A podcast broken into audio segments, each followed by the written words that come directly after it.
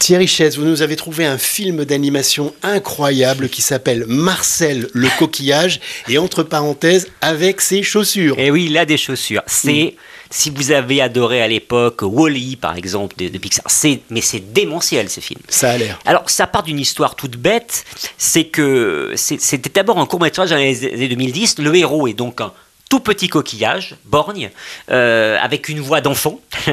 et en fait, ce coquillage eh bien, euh, vit dans une maison qui a été abandonnée par ses propriétaires. Et donc toute sa famille est partie, il ne sait pas où. Et puis un beau jour débarque un réalisateur de documentaire qui remarque ce petit coquillage, qui commence à dialoguer avec lui, à faire un film autour de lui qui va faire des vues sur YouTube et donc qui va médiatiser ce coquillage. Et du coup, le coquillage va pouvoir partir à la recherche de sa famille. Tu penses qu'ils sont quelque part?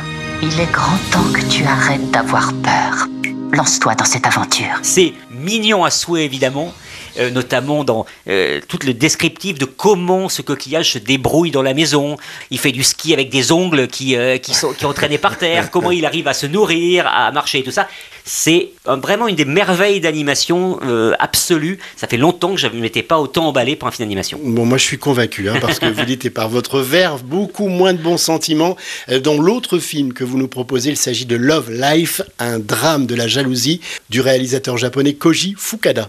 Il a réalisé pas moins de 4 films en 3 ans. Il a une obsession. C'est les familles en apparence sans histoire, mais qui vont se craqueler peu à peu. Ah. Là, c'est l'histoire d'une femme qui est mariée à un homme dont elle découvre l'existence d'une ex qui lui avait caché et elle-même va voir euh, ressurgir dans sa vie le, le père biologique de son enfant il y a un drame psychologique, mais c'est presque un thriller où on se demande jusqu'où ça va aller. Il y a plein de rebondissements que je ne vous dirai pas, mais qui fait que ce qui paraissait, voilà, comme un film, un, film sur le couple assez classique, euh, va bien vous accrocher à votre fauteuil de, de peur psychologique. Donc le film s'appelle Love Life, drame de la jalousie, et puis Marcel le coquillage, entre parenthèses, avec ses chaussures, euh, dont la bande-annonce est magique. J'encourage nos auditeurs à la visionner.